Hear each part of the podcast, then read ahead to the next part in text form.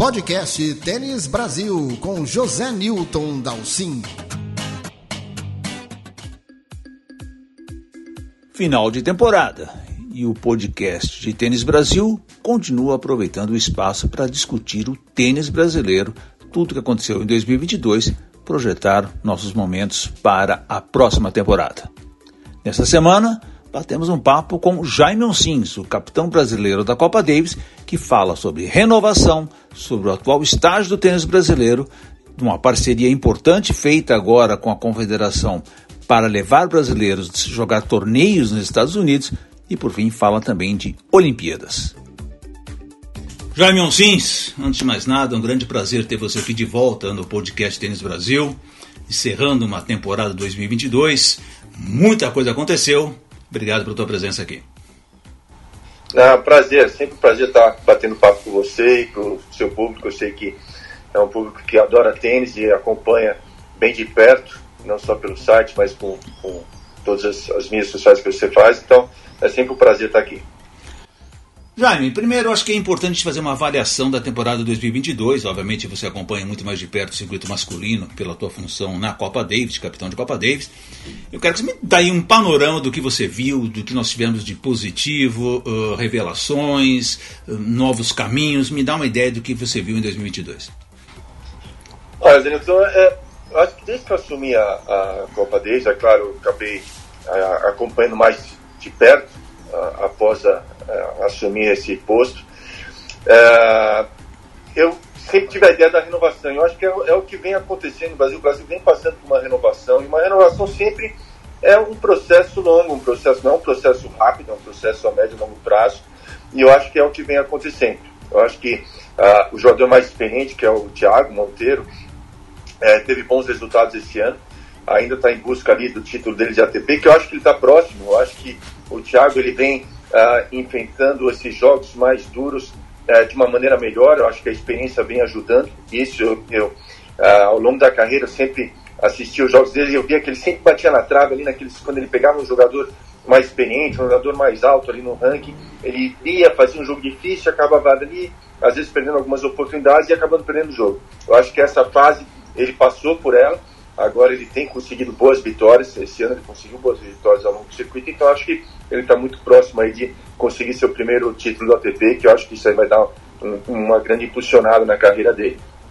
A parte da renovação tem ali uh, o, o, Felipe uh, conseguindo uh, um pouco mais de espaço, adquirindo também essa experiência que é, acho que ainda ainda falta um pouquinho ainda em alguns momentos ele precisa amadurecer um pouquinho mais, eu acho que ele vem em busca disso, vem fazendo um bom trabalho. Uh, temos o Putinelli também, que teve bons resultados, após a Copa Davis, inclusive ali no Charles, logo em seguida, a Copa Davis foi Portugal, ele foi muito bem. Uh, jogadores, Gustavo Eide, João Fonseca, essa nova geração que está aparecendo também, uh, eu acho que eu vejo com bons olhos. Acho que a gente teve bons resultados, sim principalmente se pensando em renovação. Acho que se pensando em renovação, a gente acha que é, tem um caminho aí bom pela frente. Tivemos um grande ano também do Rafael Matos, né, Jaime? Inclusive teve na tua equipe de, de, de duplas e hoje é um, talvez tenha sido o principal duplista brasileiro. Uh, Bruno Soares, infelizmente, uh, se aposentou, né? Uma coisa que a gente já meio que previa. O Marcelo Melo também, também tá fim de carreira. Acho que o Rafael Matos é um cara também muito importante, jovem e, e muito talento ali, né? Mas é exatamente isso, Jânio, que você falou, é, cai dentro daquele da ideia inicial que era da renovação, quando entrei. Se a gente for ver, é, falar um pouquinho mais especificamente de Copa Davis, o que aconteceu em todos os confrontos em que eu estive como capitão, se a gente for lembrar, uh, o primeiro teve, é lógico, tive a experiência com os jogadores experientes, com o Bruno Soares, o Marcelo Melo, que era a dupla que a gente sempre contava, né, era um ponto que era importante, a gente sabia que tinha uma dupla muito forte.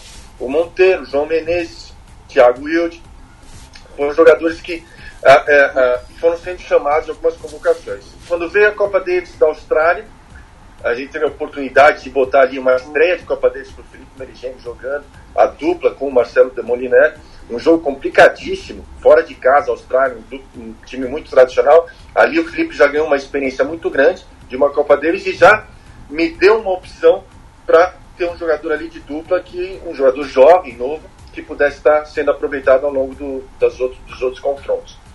Veio a Copa Davis com o Líbano, Rafa Matos, para a Copa Davis, fez a sua estreia em Copa Davis como jogador. Ali, mais uma vez, mostrou mais uma opção que eu teria nas duplas. Então, foi, é, é, esses confrontos acabaram servindo nisso, para eu ter essas experiências, colocar esses jogadores e, e, ter uma ideia de como eles se comportariam. O Felipe na simples também, jogando jogos de simples, o Putinelli depois também jogando contra o Livre no último ponto, mesmo que já, a gente já tinha a vitória assegurada, mas era uma maneira gente sentir um pouquinho como é o ambiente de uma Copa deles.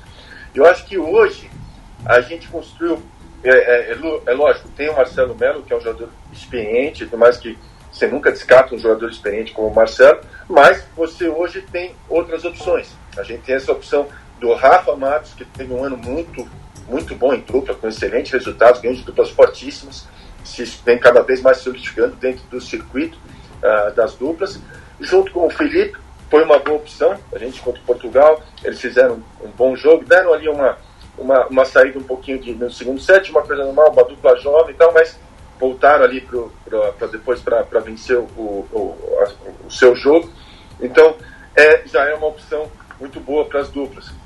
E os outros jogadores, Putinelli, é, o próprio João Menezes, que eu, eu torço muito para que ele volte é, e recupere das lesões, das cirurgias que ele teve que passar e volte a encontrar o seu melhor tênis. Então eu vejo assim que esse processo de renovação vem sendo feito e é como eu falei, não é um processo de imediato, é um processo que leva um médio e longo prazo, mas que a gente tem certeza que a gente vai colher os frutos lá na frente.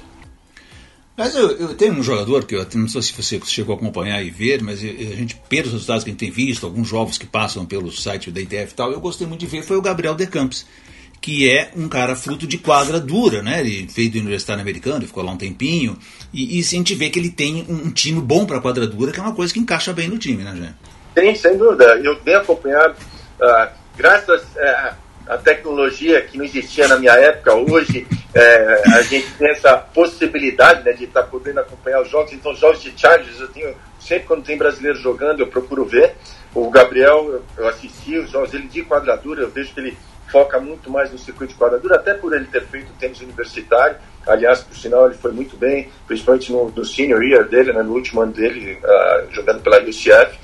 Uh, ah, é um jogador que eu venho acompanhando. E é como você falou, é um jogo bem específico ali para a quadratura. Então, com certeza, é um jogador que pode ser aproveitado também no futuro.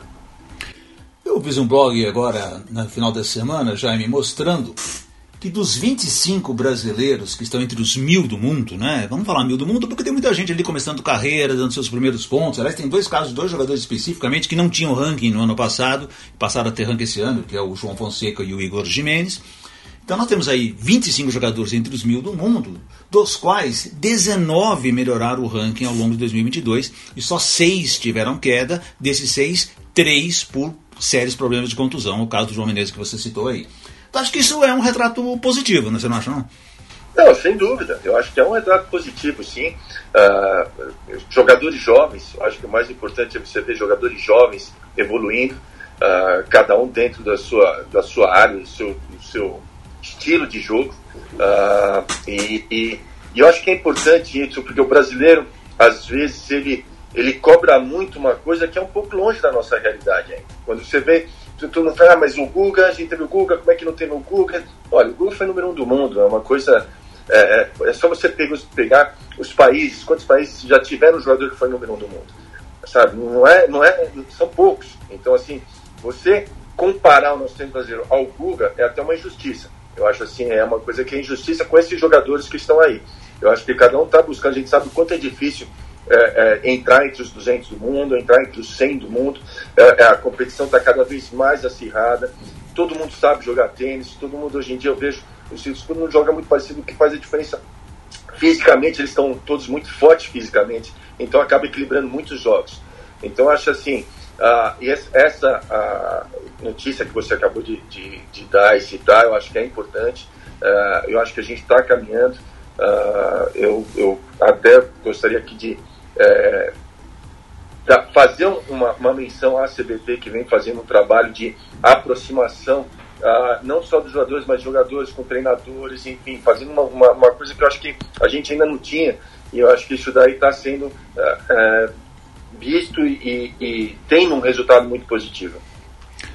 Por falar em CBT, aproveitar o gancho, nós tivemos aí, você acabou de fazer uma parceria com a CBT, quer dizer, ampliar essa parceria, você hoje é capitão de Copa Davis, obviamente é um cargo oficial da confederação, mas você deu uma ampliada nessa parceria e aí abriu as portas ali do teu, do teu tua estrutura lá na Monte Verde Academia, na Academia Monte Verde, para que a gente leve jogadores ou treinadores para fazer uma temporada tal e você vai acompanhar um pouco mais de perto isso. Conta pra gente, dá um resumo do que é essa ideia da parceria que eu achei extremamente valiosa, Jaime.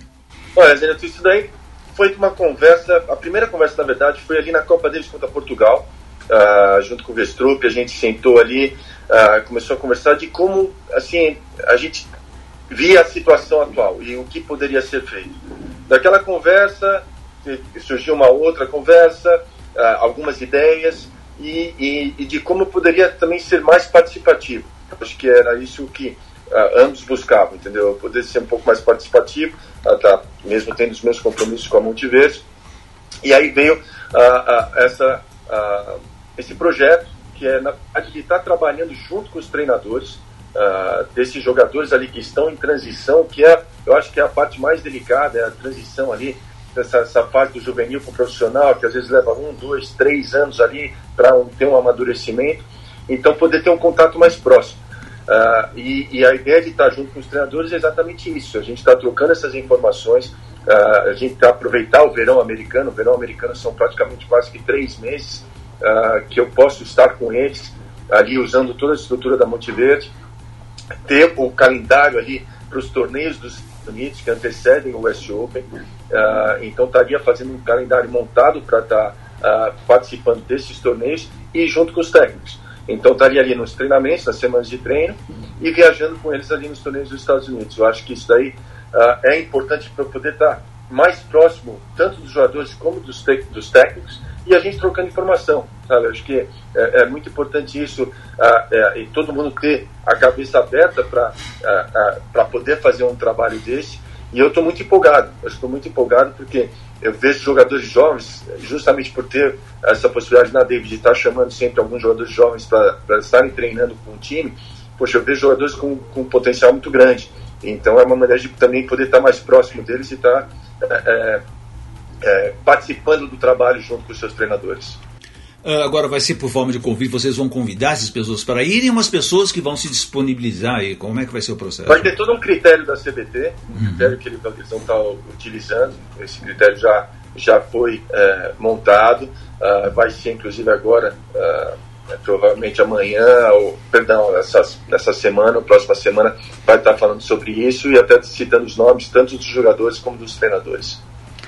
Muito legal. E lembrando é lá que a Confederação fechou também umas parcerias importantes este ano, né? Agora com a Austrália Open, uh, podendo levar brasileiros para a Austrália. A Austrália é outro mundo, né? Você jogou na Austrália, Jaime?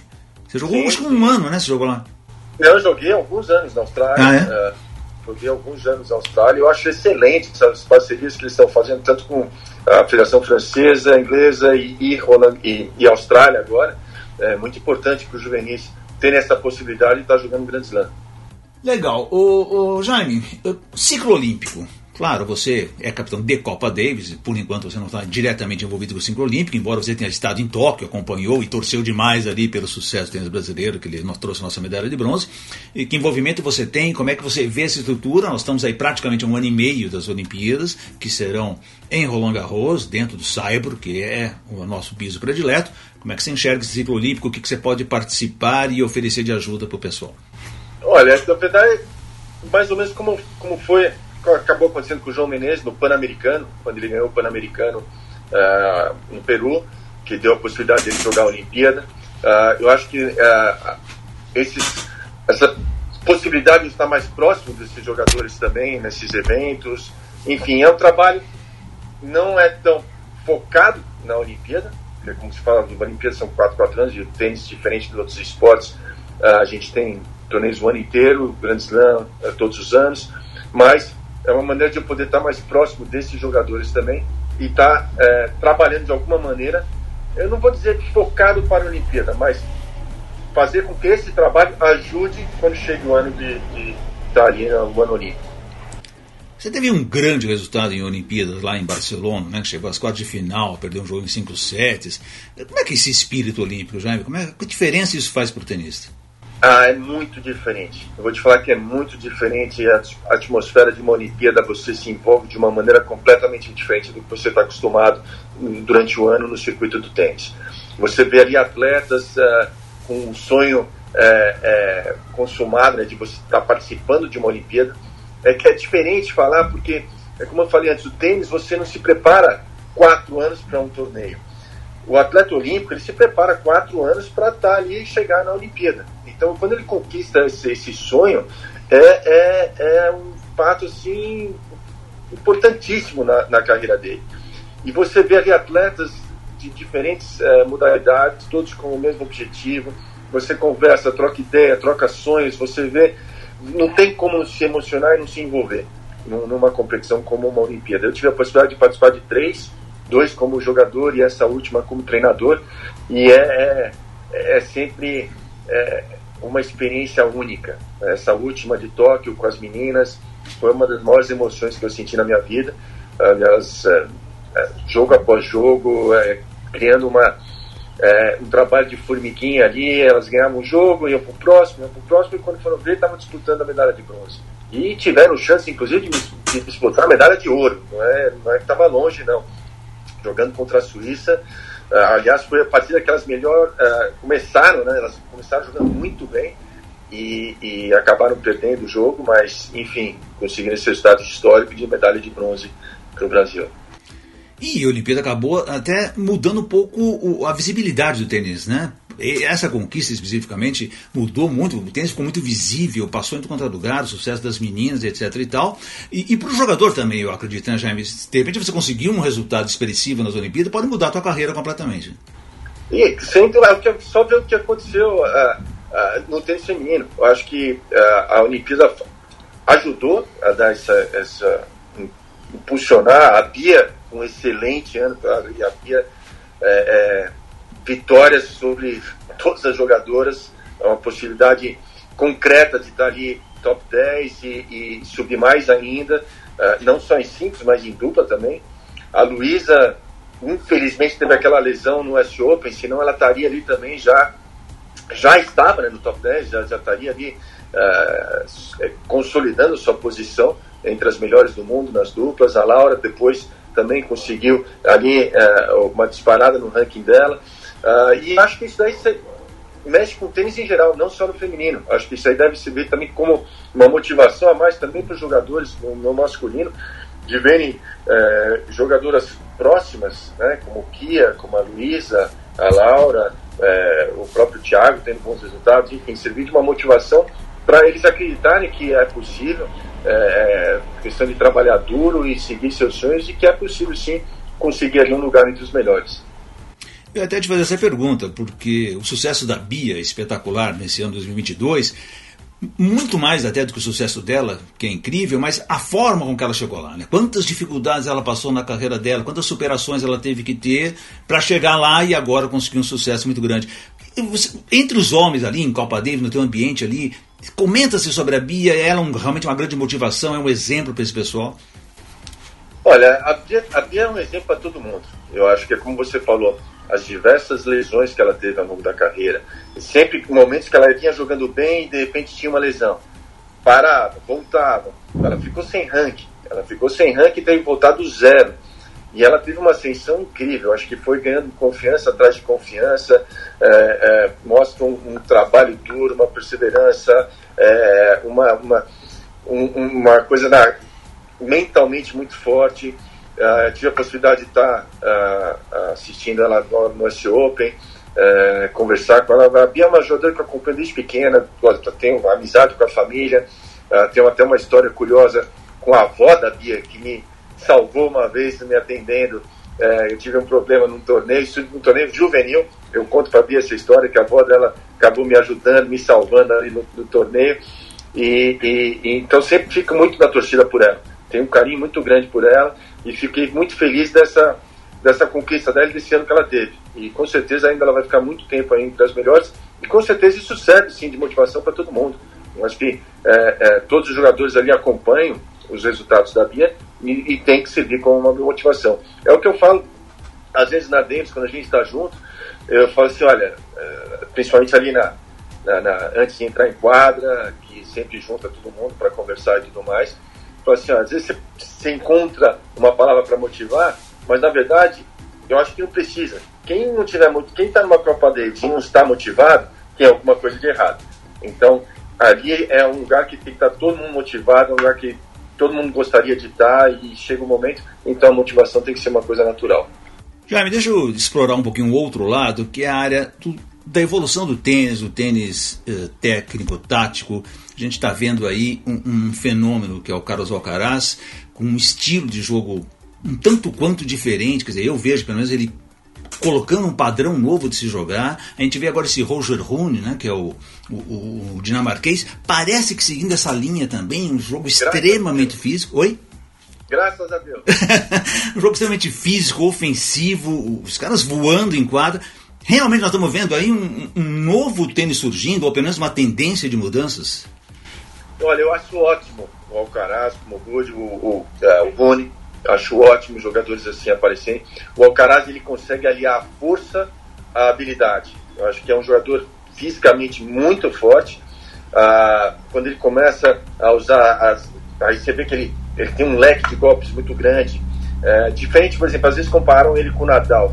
Uh, o Nadal também um jogador muito forte quando apareceu, uh, tenista forte fisicamente, um tênis força, mas o Alcaraz ele tem uma habilidade, você vê o drop shot, coisa que estava praticamente deixado de lado no tênis, uh, poucos jogadores usando, o Alcaraz usa de uma maneira muito boa, o próprio slice, uh, você vê ele uh, boleia, uh, boleando muito bem também, eu acho que é um jogador ainda que tem espaço para crescer ainda mais ainda, e, e, e, o Rony, como você falou, também outro jogador com um pouquinho de diferente, mas também habilidoso. Eu acho que o tênis está precisando mais disso. Eu via o tênis de uma maneira muito as pessoas jogando muito, os jogadores jogando de uma maneira igual.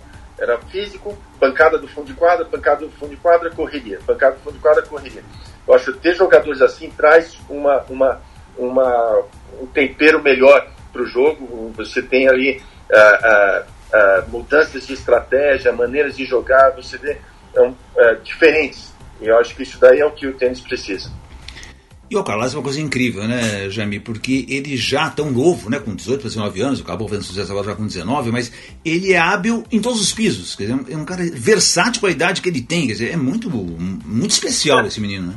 E aí, é como você falou, o jogo dele encaixa para todo piso. Ele pode adaptar o jogo dele para grama, para quadradura, para o saibro, para o carpete. Enfim, ele tem essa habilidade, essa possibilidade. E é um jogador muito jovem, né? como eu falei, ele tem um espaço ainda muito grande ali para desenvolver.